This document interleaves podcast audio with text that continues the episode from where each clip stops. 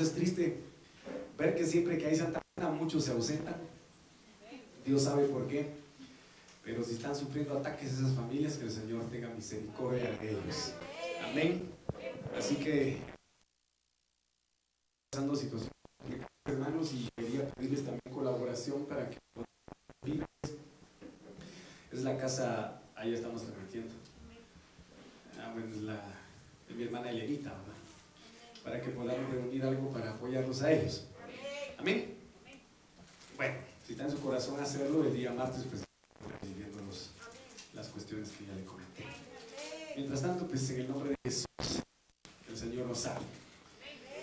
Eh, mis amados hermanos, eh, Dios ha puesto en mi mente pues un pensamiento que es muy importante, que cada uno de nosotros en la medida de sus posibilidades pues medite en su corazón y suplicar y le suplico su atención por favor, que no se me vaya a estar distrayendo ahí con nada, ni nada, ni nadie, sino que me preste atención por favor. Amén.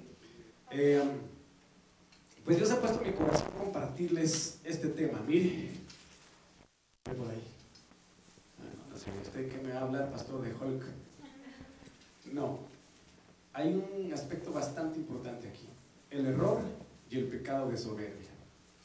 Es una situación bastante especial en la cual pues muchos hijos de Dios incurrimos. Porque todos fallamos, todos pecamos. Eh, que dice errar es de humanos Eh, ay, se me fue, hermano. Errar de humanos, algo así. Pero la cuestión es corregir la situación de sábado. Amén. Entonces, eh, en primera instancia, pues yo quisiera leer lo que eh, pues menciona en el libro de Hebreos.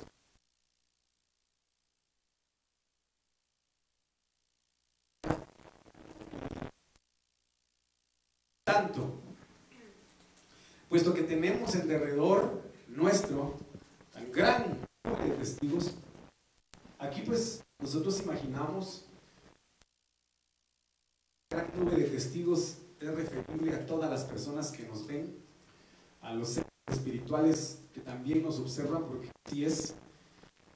Aquí, Pablo habla de una gran número de testigos fieles, héroes de la fe, que y que habló en derredor a Daniel, a Abraham, a Enoch, a Abel, a David, a Elías, a Eliseo, a, um, Jonás, a um, Jacob, eh, Moisés, eh, Raab, no sé,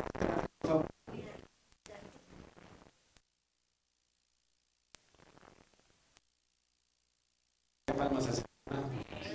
Especiales.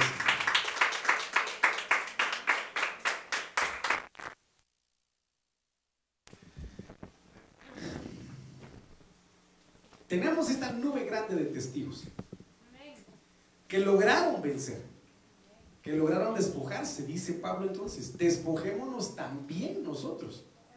¿Esto qué quiere decir? Que viene con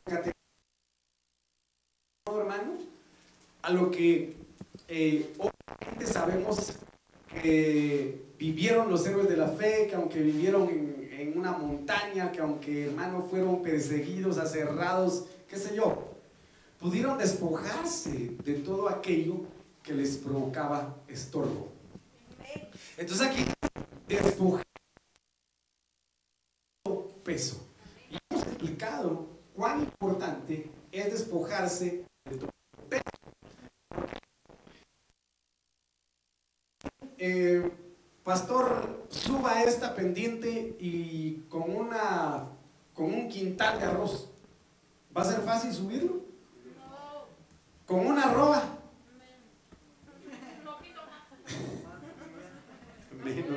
No dije nada. Como diría la, la pregunta ¿qué pasa más un quintal de, de, plumas o un quintal de clavos? ¿Qué dice usted? los clavos, hermano. Porque los clavos son hechos de plumas. Pero un quintal es un quintal, ¿verdad? Pero a lo que voy es que nuestro caminar se más liviano si nos despojamos, si entregamos en manos del Señor todo aquello que provoca que nuestro caminar sea cargoso. Por eso el Señor habla claramente y dice, eh, llevar mi es ligera. Eso lo dice el Señor. Por lo tanto, únicamente en la persona de Cristo y a través del Espíritu Santo, nosotros podremos despojarnos de todo peso. Oiga, y pecado. Todos aspectos que dice Pablo tan fácilmente nos envuelven. ¿Por qué? Porque recuerden una mirada, una sonrisa.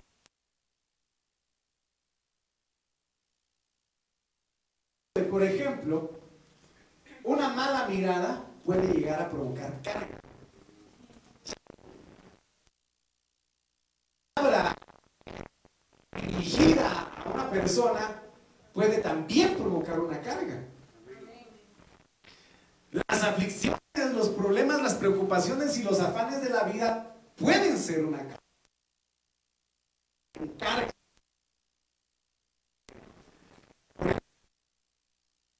Afanen que no se cargue vuestra el que comer o el que vestir ser cargoso para ustedes en su caminar como cristianos. Su mente se va a embotar tanto, se va a afanar tanto que ya no van a querer continuar caminando. Y esos aspectos son fáciles de abatir, amado hermano, al pueblo de Dios. Por eso dice, despojémonos también del pecado, y obviamente del pecado es a la otra. Que puede estar provocándole carga a su alma, puede llevarlo a pecar. Ejemplo puede ser eh, en anuncio, ¿verdad? 3D, en anuncio, Facebook, en, anuncio Instagram, venga, le hacemos un trabajito ¿verdad? Le conseguirían, le hacemos su amarre y le hacemos un desamarre y le damos aquí, le damos allá y le damos para cuya y está desesperado corazón. Incluso cristianos, hijos de Dios, en medio de su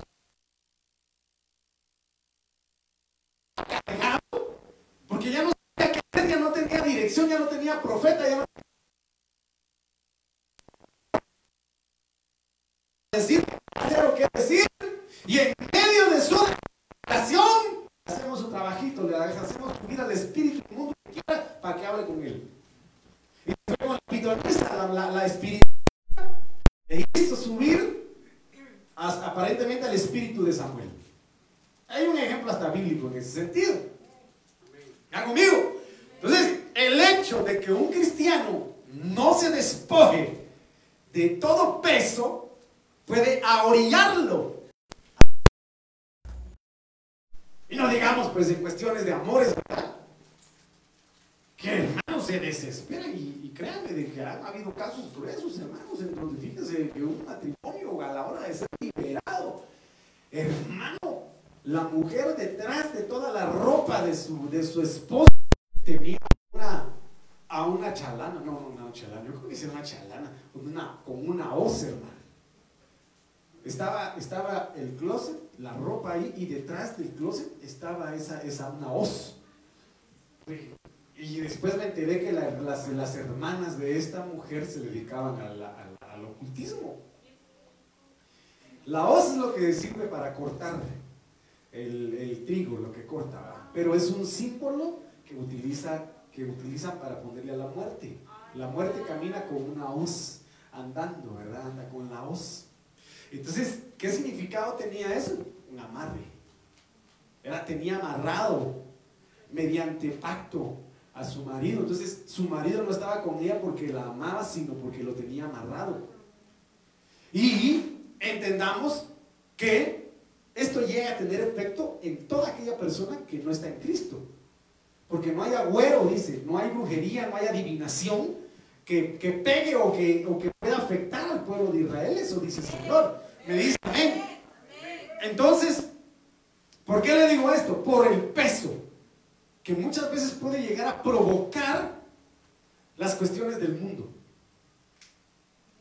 Los afanes, las preocupaciones que pueden orillar al pecado, que tan fácilmente no se mueven. Y créame, que hoy por hoy se desespera más una persona no por, porque dejó de ver a su marido o a su mujer o a sus hijos, sino que se vuelve loca, se desespera más porque se queda sin internet. Levanten la mano los que están de acuerdo conmigo. Ah. Yo me enojo porque aquellos no se pueden conectar cuando estudian. Entonces empiezo a llamar y a llamar y a llamar que me solucionen ese problema. Pero hermano, es una desesperación por la dependencia que, que se tiene de, los, de, los, de las redes sociales. Entonces ya no tener un día, un taco de ojo, se vuelve carga. Ay, ¿qué pasó? ¿Qué sucedió? ¿Quiénes me dieron like? ¿Quiénes comentaron? Tengo ganas de subir fotos, me vuelvo loco. Se vuelve cargoso muchas veces. Que fácilmente nos envuelve. Y corramos. Mire, pues qué impresionante. Adri, anda sentate con Cristi. Toma tu bolsita y te vas para allá. Y corramos, mire qué tremendo es esto. Y corramos con paciencia. Mire qué importante es esto. Despojarse del peso. Despojarnos del pecado nos hace ser pacientes. Entonces, ¿qué quiere decir eso? Que muchos quieren correr la carrera de la fe así, mira, Quiero un ejemplo. Señor, respóndeme ya. Señor, dame ya esto. Señor, yo quiero una respuesta ahorita. Señor, y, y hacemos apresuradamente las cosas y queremos que todo sea rápido, Entonces, mire, pues es impresionante todo esto que tan fácilmente nos envuelve. Y corramos con paciencia la carrera que tenemos por delante. ¿Cómo se corre esta carrera, hermano? Con paciencia. Con paciencia. Que el Señor nos dé paciencia. Mucha paciencia, Padre, damos mucha paciencia. Muchísima. Porque a veces nos desesperamos. Nos subimos a buses y le alegamos a los pilotos y nos desesperamos.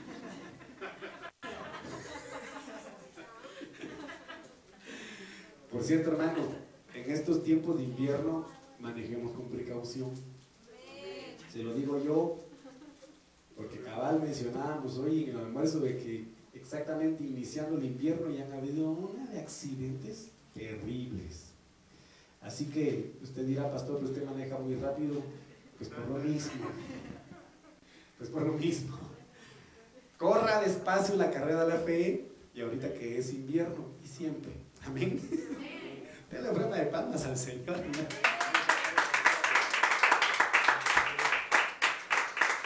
Entonces, miremos. ¿Por qué? Salmo 40, 12. Tenemos que despojarnos de todo peso, tenemos que despojarnos de todo pecado. Porque me rodean males sin número. Mire lo que dice David. Me rodean males sin número. Mis iniquidades me han alcanzado y no puedo ver. Son más numerosas que los cabellos de mi cabeza y el corazón me falla. Pues miren lo que dice David. Cuando él no quiso despojarse de ese peso y de ese pecado que cometió con Betsabé, le venía un mal tras otro mal, tras otro mal, ataques, hermano, cuestiones impresionantes en la vida de David y lo manifiesta. Él fue un hombre que le abría su corazón a Dios en todos los aspectos de su vida y le dijo en este salmo, me han rodeado males sin número. Y me impresionante, hermano. Por eso que Dios tenga misericordia de nosotros y nos ayude realmente a despojarnos de todo peso y de todo pecado, porque de lo contrario pueden llegar a alcanzar las consecuencias de un pecado o de una iniquidad. ¿Y qué pasa? Amado hermano, no puedo ver, no puedo entender, no tengo discernimiento, no tengo revelación. Está mi mente embotada en algún momento. A ver, sea sincero conmigo. Yo me pongo en primer lugar, porque ya lo viví. Yo sé que algunos lo han vivido. Sea honesto conmigo en decirme si alguno ha pasado dificultades tan fuertes en su vida que siente que su mente o su cabeza le está. ¿Cuántos lo han vivido a esa dimensión? Ay, siente que ya. ¿Dónde está el puente del incienso? que el Señor le prenda diablo. Pero en esos momentos, hermano, incluso David lo dijo: ¿Quién me diera alas como de paloma para irme al desierto y hallar reposo allí? ¿Acaso no Job deseó morirse? ¿Acaso no Elías deseó morirse? Porque llegó tanta la aflicción a su mente que se deprimieron. Estaba tan embotada. Y que el mismo Señor Jesucristo dijo, Padre, Padre, si fuera posible de pasar esta copa sobre mí, yo no soporto. Pero a pesar de eso digo que no sea mi voluntad, sino la tuya. Entonces es necesario despojarnos de todo peso, de todo pecado, para que las iniquidades no alcancen esta generación o las generaciones venideras. Entonces dice, no puedo ver, no sé qué hacer. Son más numerosas que los cabellos de mi cabeza. ¡Hala, qué tremendo! Saber cuántos clavos tenía David. Tal vez los mismos que nosotros, ¿verdad? Y el corazón me falla. Miren, hermano. Que Dios nos ayude. Amén. Entonces, miren, miren, miren la imagen que le puse ahí pues, para que usted vea. El error. ¿Por qué? ¿Por qué le puse el Homero? ¿Por qué es el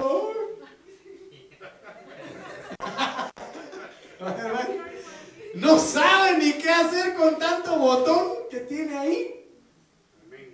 Y usted se ha dado cuenta en algunas ocasiones presiona algo y arruina otra cosa. Entonces ya vio cabal error.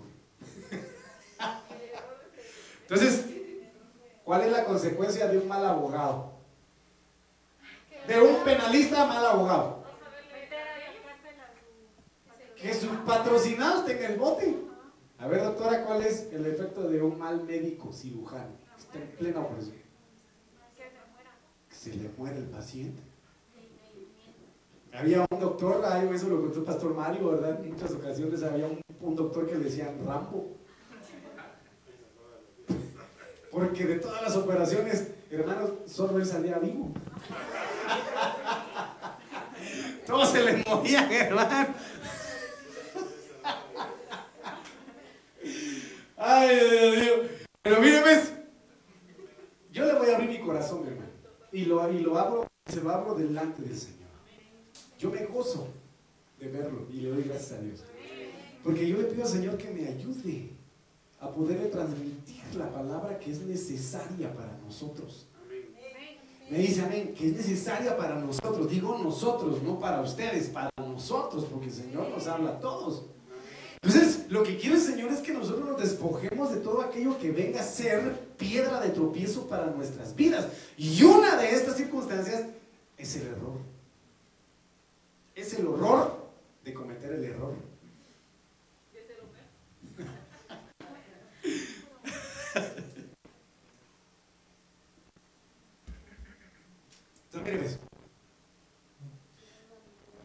¿Cómo nosotros vamos a evitar esta cuestión? El reconocimiento de cobertura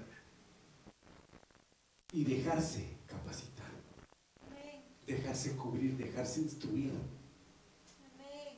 Recuérdese que el Señor habla y dice, por cuanto desechaste el sacerdocio, yo te desecharé a ti. ¿Verdad? Así dice el Señor. Y a tu descendencia.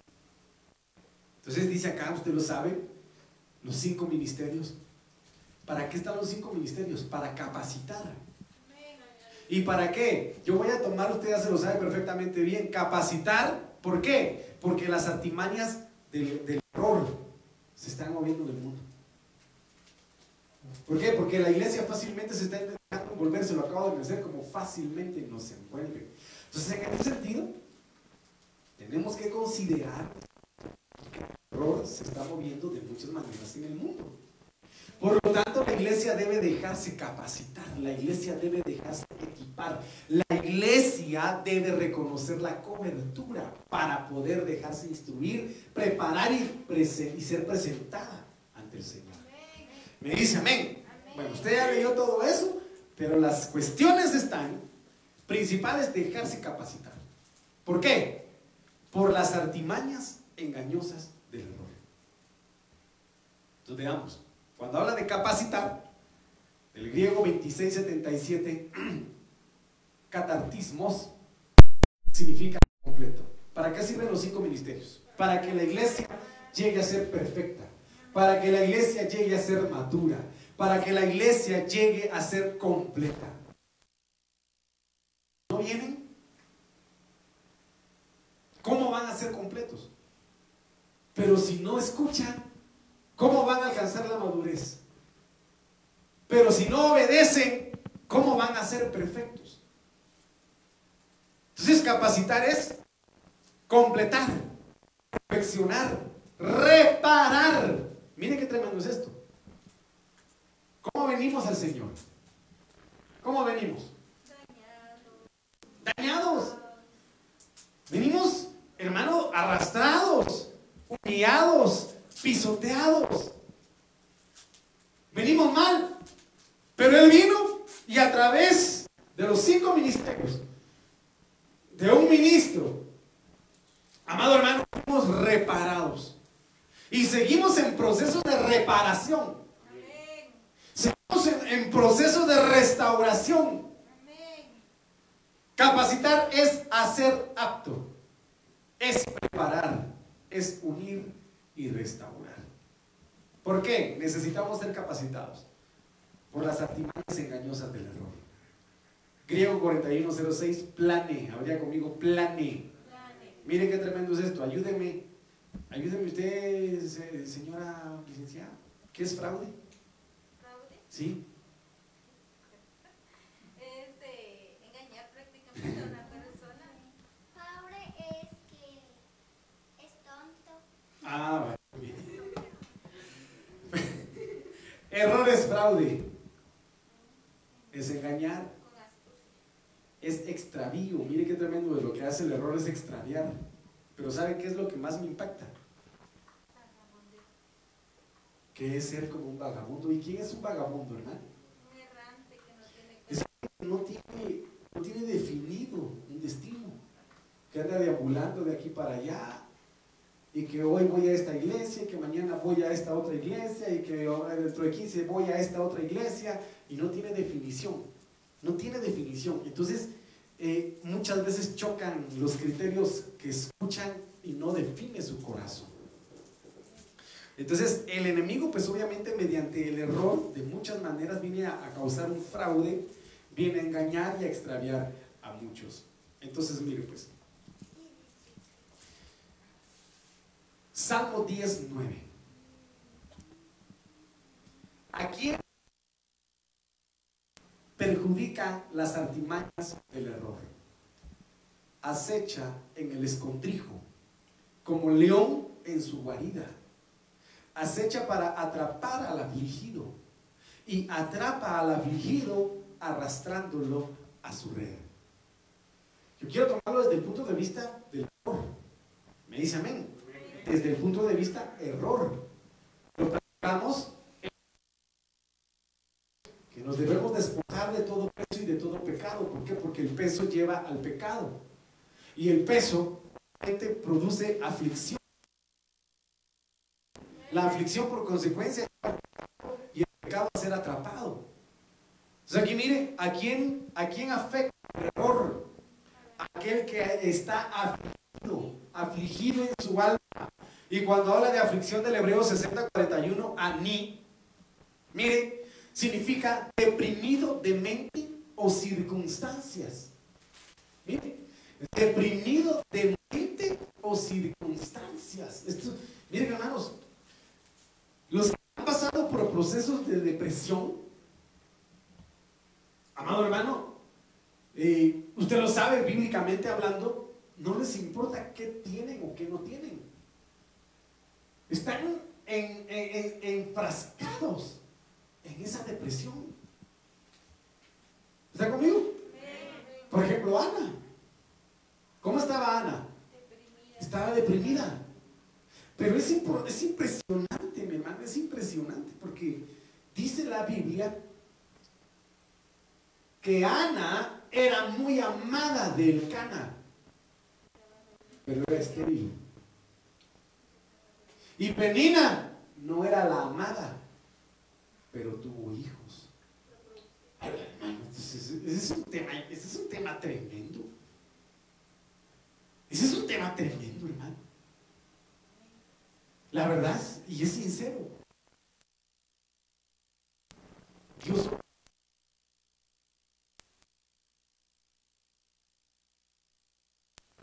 Entonces aquí habla y dice de que afligido es deprimido de mente o de circunstancias.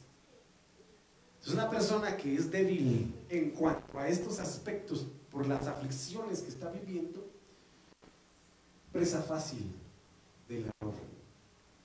Presa fácil del error. Como aquellos casos, hermanos, en donde se han dado, por ejemplo, algunos casos de, de, personas que han tenido citas, ¿verdad?, con, otros en las redes sociales, queriendo encontrar a su, príncipe azul o a su princesa, ¿verdad? Y en, en el perfil muestran una foto pero ya cuando los encuentran, hermano, nada que ver. ¿Verdad? ¿Por qué le digo esto? Porque son presa fácil del error.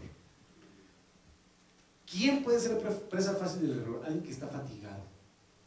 Alguien que está cansado. Alguien necesitado. Alguien que ha sufrido. Alguien que ha sido abatido. Que está manejando debilidad. Espiritualmente hablando, por supuesto. Alguien oprimido. Quebrantado a quien se le ha ejercido violencia.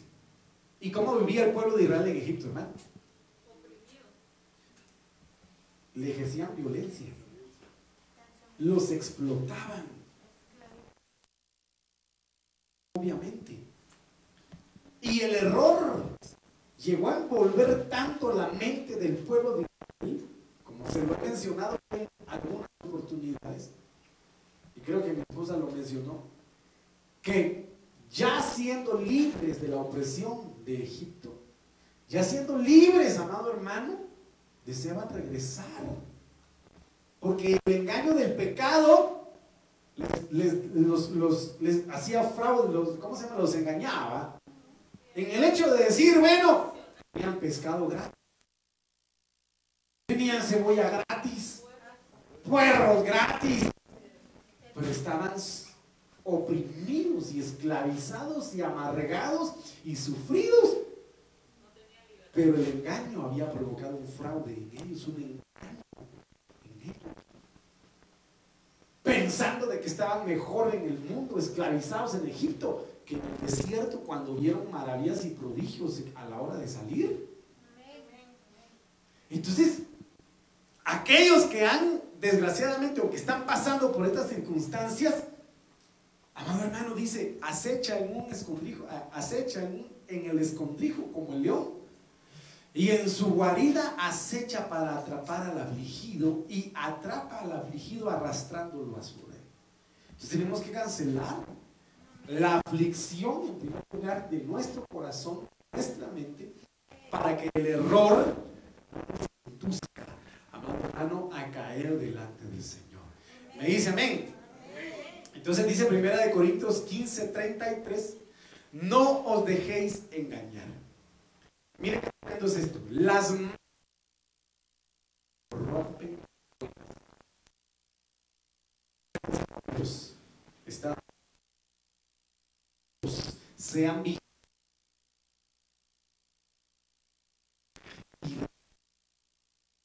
Miren qué tremendo es esto. Porque algunos no tienen conocimiento de Dios, para vergüenza vuestra lo digo. No dejes las malas compañías, dice. Dice ser sobrios como conviene y dejar de pecar, porque algunos tienen conocimiento. Entonces, ¿de quién habla? De las amistades. De las amistades que pueden tener y que pueden corromper la vida de un hijo de Dios. No tienen conocimiento de Dios y como no tienen conocimiento de Dios, tienen temor de Dios. Entonces pueden inducir a cualquier hijo de Dios a pecar mediante el engaño. ¿Quieren un ejemplo claro? Aquel que le encanta el agua de cactus. El Señor lo liberó, que le encantaba el agua de cactus, ¿verdad? Que el Señor lo liberó de ahí, hermano, y de repente se encuentra con uno de sus compañeros de trabajo menos alegres y le dice, conoce a, a, a, esos lugares, ¿verdad? Conoce de... No, y dice no, pero yo no tomo, no, tomo nombre. Venite para acá, de igual manera no te vamos a obligar, solo una tobita si querés y nosotros echamos las, las si querés y, y pasa aquí, José. Está bueno, pues entonces lo convence. Y a la mera va a rajar ocotes, la presión de grupo. Ya estando ahí, la presión de grupo. La presión de grupo. Y la atmósfera espiritual en la que está sumergido. Y de agua pasó a agua de pollo. Ahí a agua de cactus. Hermano, y de ahí resulta tirado de pollo. ¿Verdad? Dice ser. Ser sobrios como conviene y dejar de pecar. Tentación para caer en cualquier pecado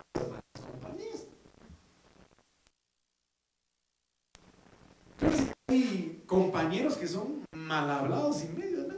Resultan pegándose las malas palabras. Bueno.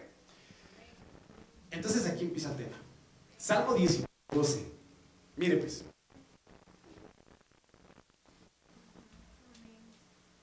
Los errores. ¿Quién los entenderá? Líbrame de los que me son El tema es los errores y el pecado de la soberbia. Ambos son pecados, pero de diferente, en diferente enfoque. Entonces, mire pues, cuando habla de error, del Hebreo 79, 76, 91, habla de Shekiyah. Habría conmigo Shekiyah. Significa equivocación moral. Entonces, desde este punto de vista, error, ¿qué significa? Como el ejemplo de Homero, ¿verdad? ¿Por qué se equivocó? Porque no sabía. Un ejemplo tan sencillo, ¿verdad? ¿Por qué muchas veces incurrimos en el error? Conocimiento. Y lo hacemos a veces de manera involuntaria inconsciente. Y no nos damos cuenta cuándo, cómo y dónde. Mire qué tremendo es esto. Entonces, por eso David claramente dice, los errores, ¿quién los... Líbrame de los, que, me son ocultos, porque yo ni cuenta me doy. Entender es distinguir, comprender y discernir, según el hebreo. Y habla de librar del Hebreo 53, 52, Naká, a ser limpio. Tenemos que pedir al Señor que nos haga limpios de estos errores involuntarios, de estos errores inconscientes, de extirpar de, de los que son ocultos en el Hebreo 41, satar, esconder, cubierto y secreto. Eso mire pues. Primera de Corintios 4:4 dice, oigan lo que dice Pablo, el perito arquitecto del Evangelio. Porque no estoy consciente de nada en contra mí. Nada contra mí. Mas no por eso estoy sin culpa? Pues el que me es el Señor. Para entenderlo mejor, hasta donde yo sé, dice Pablo, no he hecho nada malo. Pero por eso, pero no por eso, dice Pablo, soy inocente. Miren lo que dice Pablo. El Señor es quien me juzga. Dios habla hoy. Sin embargo, el que mi conciencia no me acuse de nada, no significa que Dios me considere sin culpa. Criterio propio. Criterio propio. Según yo, hermano, ¿cuántos pecaron? ¿Pecaron hoy? Pastor, ¿con quién está hablando? Si miren, cara de santo tengo. A ver, se equivocó, pastor, no vinieron hoy. Pero lo que dice Pablo. El que, me, el que mi conciencia no me acuse de nada no significa que Dios me considere sin culpa. Entonces, según su criterio, está bien. Pero Dios es quien realmente discierne. Es quien realmente escudriña, pesa los corazones. Y el que juzga es el Señor. A ver, despita que tiene a su lado y dígale, espero que tanto desde delante del Señor y mi conciencia esté bien. Miren lo que dice la traducción del lenguaje. Y yo, dice, y aunque no recuerdo, dice, haber hecho nada malo, eso no significa que yo esté del todo libre de culpa. Que yo recuerde, dice, que yo recuerde, hermano, usted es, usted es mal hermano, dicen uno, ¿Por qué? Porque usted me saludó a crear. Allá no sé qué se hacen los locos en la calle. Pero hay otros que son despistados. Y otros que son como yo, algo chocolís pistola, hermano. Que cuando no va con lentes así, tiene que ver uno, hermano. Tiene que así hacer los ojitos. Porque uno no reconoce. Pero dice Pablo, aunque yo no recuerdo haber hecho nada malo, eso no significa que yo esté dentro Pero el único que tiene derecho a juzgarme es Dios. A ver, diga, diga conmigo, el único que tiene derecho de juzgarme es Dios. No es el que está a su lado. No es el que está atrás de usted, no es el que está delante de usted. No es su suegro, no es su suegra, no es su hermano, no es su hermana, no es su papá, no es su mamá. Es Dios.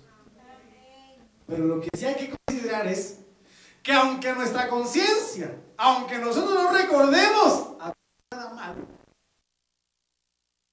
estemos libres de culpa. No sé si me está entendiendo. Entonces, en ese sentido, se constituye el error. ¿Por qué? Porque lo hacemos inconscientemente. Lo hacemos sin intención, pero lo hacemos. ¿Sí? ¿Está conmigo? ¿Me está, comprendiendo? Mire pues, Levítico 5, 18 habla algo muy importante. Dice, entonces traerá al sacerdote un carnero sin defecto del rebaño conforme a tu evaluación como ofrenda por la culpa. ¿Qué culpa? Así el sacerdote hará expiación él por su error, mediante el cual ha pecado inadvertidamente sin saberlo.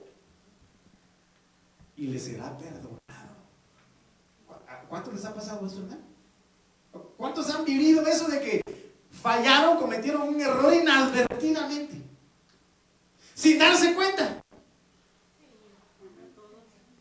Pues por supuesto que a todos. A todos nos ha pasado. Pues veámoslo desde el punto de vista secular, terrenal, humano, laboral, familiar o qué sé yo, pero y espiritualmente.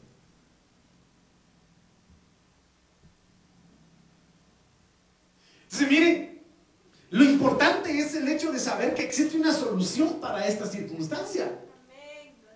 Y es el hecho de reconocer sacerdocio, es el hecho de reconocer que hay un medio por el cual podemos limpiarnos y decirle al Señor que nos capacite a manera de cancelar el error en nuestras vidas. Y si nos da tiempo, lo vamos a ver, pues. Palabra de Dios para todos dice, entonces llevará del rebaño un carnero que no tenga ningún defecto, como sacrificio de restitución. Luego el sacerdote purificará a esa persona del error que cometió sin darse cuenta. Entonces hay pecados que lo vamos a ver más adelante, se dan con razón, con conocimiento, premeditadamente, y otros que se dan sin saberlo. Sin darse cuenta que quedará perdonado. La BSO dice, llevará pues al sacerdote para la expiación, según tú lo estimes, un carnero sin defecto de los rebaños, y el sacerdote le hará expiación por el pecado que cometió por ignorancia. Entonces aquí cambia. Pecado por ignorancia. Y un ejemplo que le doy es, ¿cuál es el clásico de los niños de la edad de Sebastián, póngale, más chiquitos tal vez? Cuando va a un supermercado, cuando va a una tienda. Ah, entonces viene de repente, Qué vergüenza, ¿no? Y uno si los mira, qué bonito. Pero si no, los que miran, los guardias, disculpe, fíjese que su hijo agarró eso. Qué vergüenza. Qué pena. Pero ellos lo hacen con conocimiento. Son inocentes. Ellos no saben que están cometiendo una falta. Entonces solo se les dice, no, ¿ah? pero ya, hay 20 años que estén agarrando, ya, ya no pueda. Ahí decía, no. O tienen el, periodo en, donde, donde mienten mucho. Como aquel video, aquel bebé, ¿verdad? En donde está lleno aquí de, de, de chocomilk. La carita manchada y la ropa manchada de chocomilk. Y, y le pregunta al papá, ¿quién fue? Fue, el otro otro nombre, lo va fue el tono. Seguro que fue el tono, sí, porque empezó a dar su explicación y que estaba en otro lado, menos él. Y así estaba, hermano. Y le preguntan, ¿y tú por qué estás lleno de, tu ropa está llena de chocomil? Pues no sé, porque fue el tono. Y mantienen su postura de que no fueron ellos. Como cuando éramos niños, ¿verdad? Se fueron mis papás a Guatemala. Nos dejaron a los tres en la casa, grave error. Gravísimo error. Porque cuando regresaron, solo fueron a encontrar la puerta de, un cuarto colgando. Y cuando mi papá con su cara de rabota, así como, ¿cómo lo ves? ¿Quién fue? Todos los tres así, desde el más grande hasta el más chiquito, yo no fui, y la otra, ni yo, y el otro, ni yo. ¿Quién fue? Ninguno. Entonces es la época de inocencia en donde no se sabe que lo que se hace es mal. Sin embargo, aquí el Señor habla y dice que fue un error, o fue mejor dicho, un pecado cometido por ignorancia.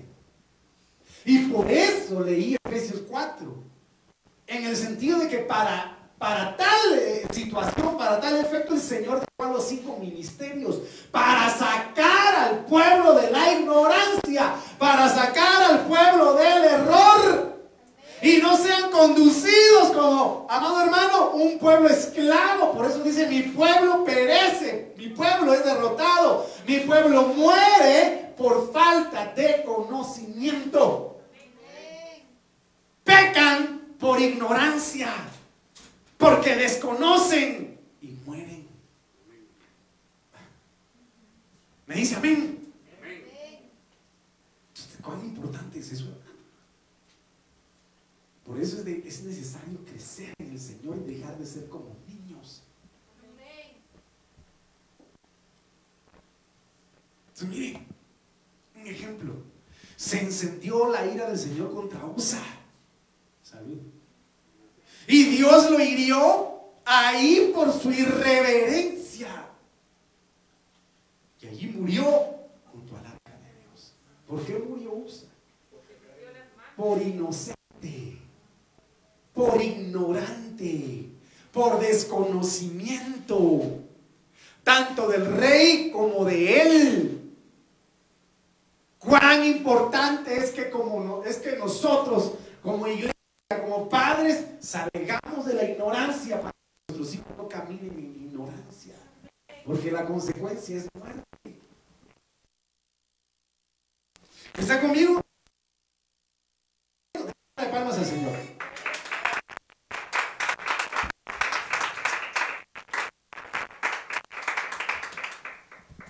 Este ejemplo no hay un efecto retroactivo en el hecho de decir, perdonó al Señor abusa, no, de una vez se fue al plato.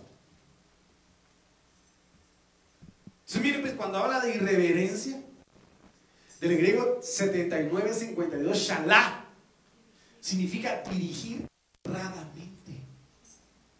¿Por qué murió?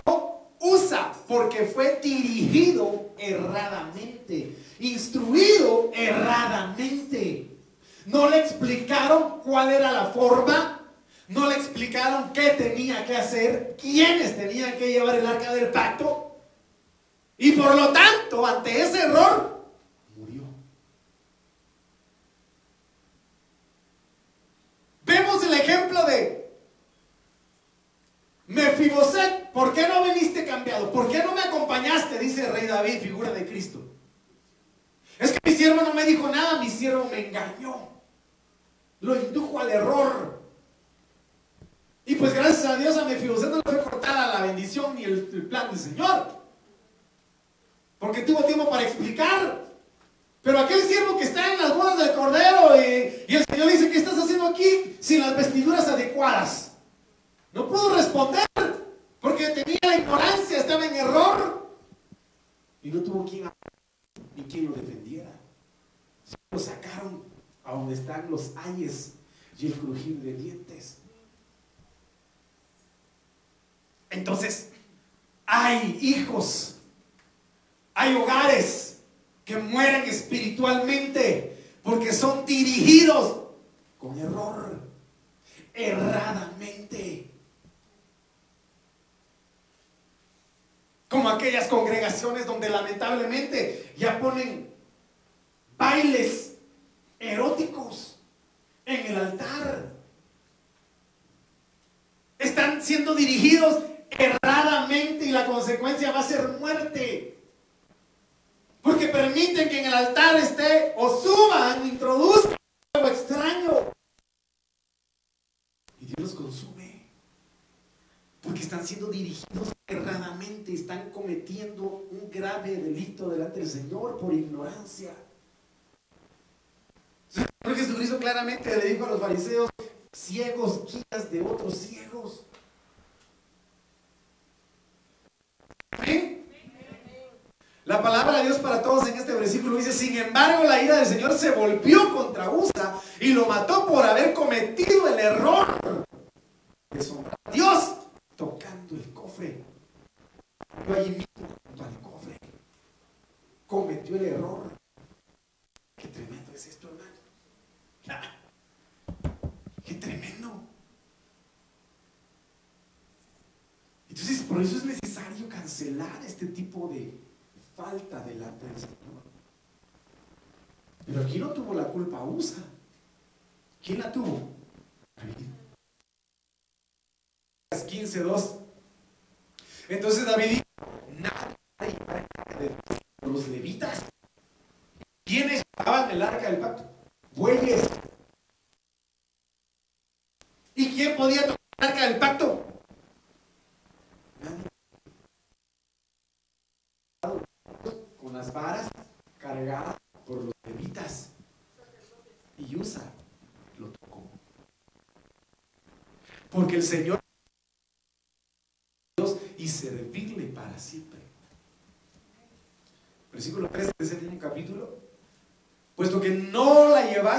la primera vez el Señor nuestro Dios estalló en ira contra nosotros. Eso lo hicieron según lo hacían los filisteos. Los filisteos cargaban a sus baales por medio de bueyes. Entonces dijo, también me parece bien, los bueyes tienen enseñados al respecto? No pretendamos cargar la presencia de Dios o no pretendamos caminar delante del Señor a la manera filistea. No podemos hacerlo. Si habla claramente, dice, como ustedes no estaban, pues, ¿qué no, qué, no consideró David al sacerdocio? aquí claramente lo dice. Ustedes no estaban. ¿Quiénes los sacerdotes? Los asignados para cargar el arca del Señor para llevar su presencia. No estaban. muchos quieren llevar la presencia de Dios sin alianza del ministro. Por eso están los cinco ministerios y le vuelvo a repetir, para capacitar a la iglesia. El Señor, dice nuestro Dios, se enojó. Mire, pues, hasta cierto punto dice uno, justos pagan por pecadores, usa por ignorancia. Y David culpable por no, por no investiguemos, pues vamos a recuperar el arca del pacto, vamos a ver cómo dice el Señor en el libro de Levítico cómo se debe llevar el arca del pacto. No lo hizo. Y hubo una consecuencia de muerte. El Señor nuestro Dios se en la forma que Él había matado. Sin incurrieron en un error. Ah, no, me está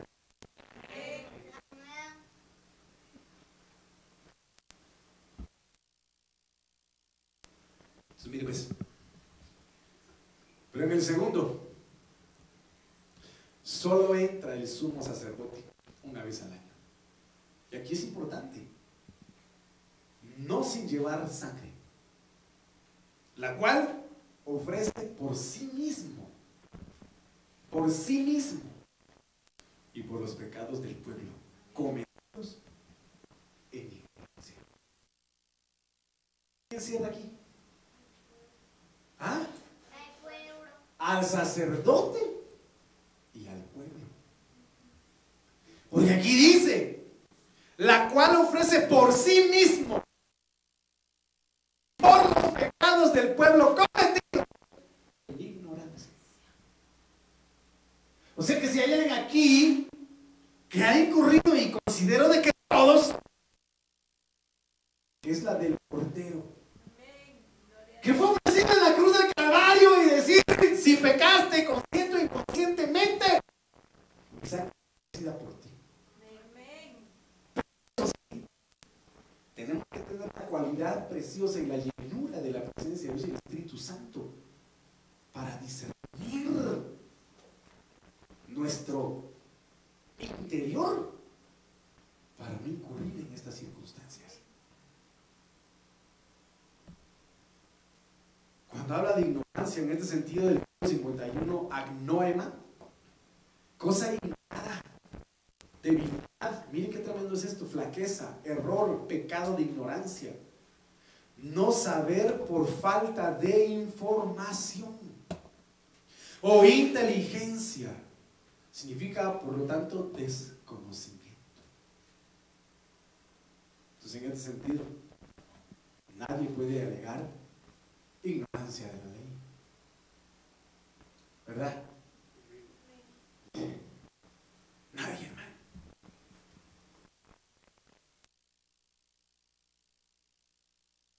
Ocho. Tenemos pecado, nos engañamos a nosotros mismos. Y la verdad no está en nosotros. Si confesamos nuestros pecados, él es fiel y justo para perdonarnos. ¿Cómo es el Señor, hermano? Él es fiel y justo para perdonarnos los pecados. Y para limpiarnos de toda maldad. Que el Señor perdone esta noche todo pecado. Y que el Señor limpie nosotros toda maldad. Por cuanto somos pecadores, Señor, te perdón en el nombre de Jesús. Si decimos que no hemos pecado, le hacemos a Él mentiroso. Y su palabra no está en nosotros. ¿Por qué? Porque ya vimos que ahí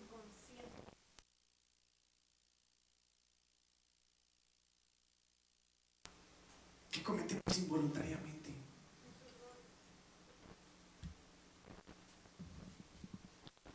Entonces mira ahí la manera preciosa que dice Daniel 9.3 de cómo cancelar esta situación Volví mi rostro a Dios el Señor para buscar en oración y súplicas, en ayunos y y ceniza.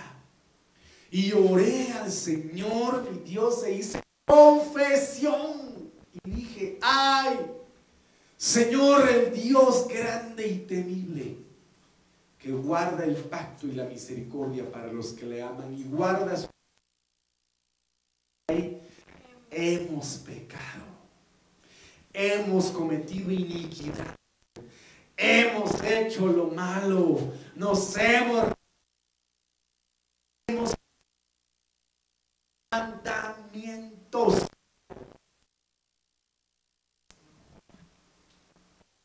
¿Por qué lo hizo David? Para que el pecado fuera perdonado. Empezó a interceder. Miren, hermanos, yo les voy a decir una cosa. Yo no sé, y ojalá y espero que sea así, me imagino que es así. Pero ¿cuántos hacemos lo que,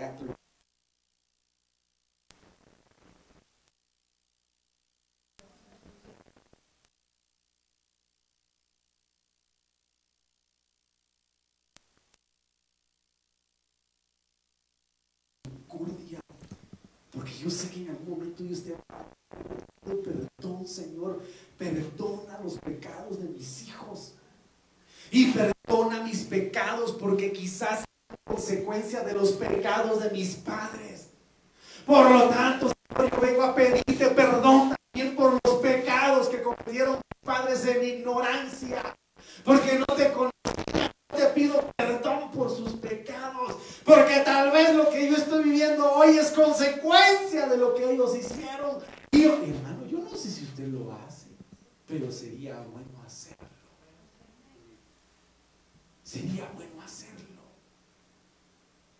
Para que el Señor tenga misericordia, porque mire las dimensiones a las que igual el pueblo hemos pecado, hemos cometido iniquidad, hemos hecho lo malo, nos hemos rebelado y nos hemos apartado.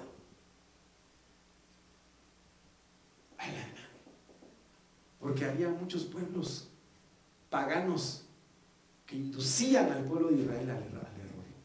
¿Está conmigo? ya voy a terminar para que no se me duerma. ¿Cuán importante es la divinidad del Espíritu Santo? Apocalipsis 4:6 dice, delante de semejante al cristal. Y en medio del trono y alrededor del trono, cuatro seres vivientes ¿Cuál era la cualidad de estos seres vivientes? Llenos de ojos por delante y por detrás. Bueno, esto tiene su figura, usted lo sabe. Me dice a mí. Tenían la capacidad de discernirse ellos mismos. La llenura del Espíritu Santo nos da discernimiento para hacer una evaluación introspectiva nosotros. Introspectiva. Nos vamos bueno, yo estoy mal. Te soy honesto, la verdad. Le he dicho a mi marido que me compre y el ingrato no me los compra. Y se los vi puestos a esa hermana y le paso que esa hermana, Señor, tú sabes, aquí me queda a mitad de cogote. No, no termino de tragarlo. Es un ejemplo que lo de verdad. Casualidad que ella que no muchito, perdóname Señor, porque no es mucho trago. Tiene los zapatos que tanto le he pedido a mi marido y no me los compró a mí. Y ella sí los tiene. ¿Está conmigo? que tenemos la capacidad de decir, Señor, yo tengo esto.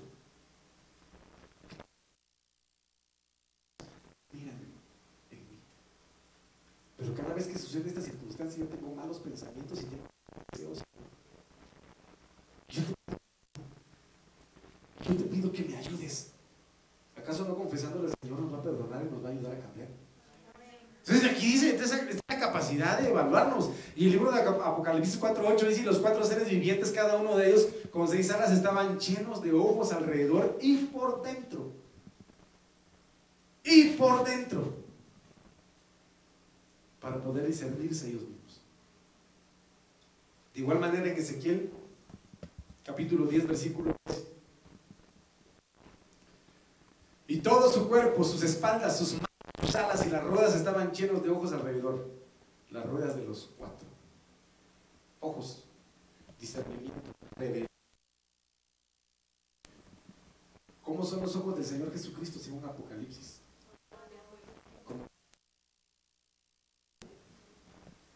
Que logran escudriñar, discernir y juzgar con equidad.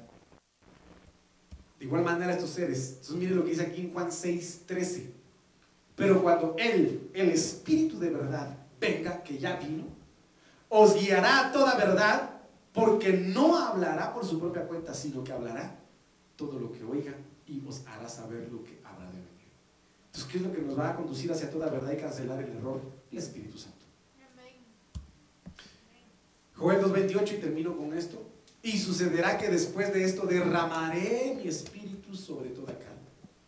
Y vuestros hijos y vuestras hijas profetizarán y vuestros ancianos soñarán sueños y vuestros jóvenes verán visiones.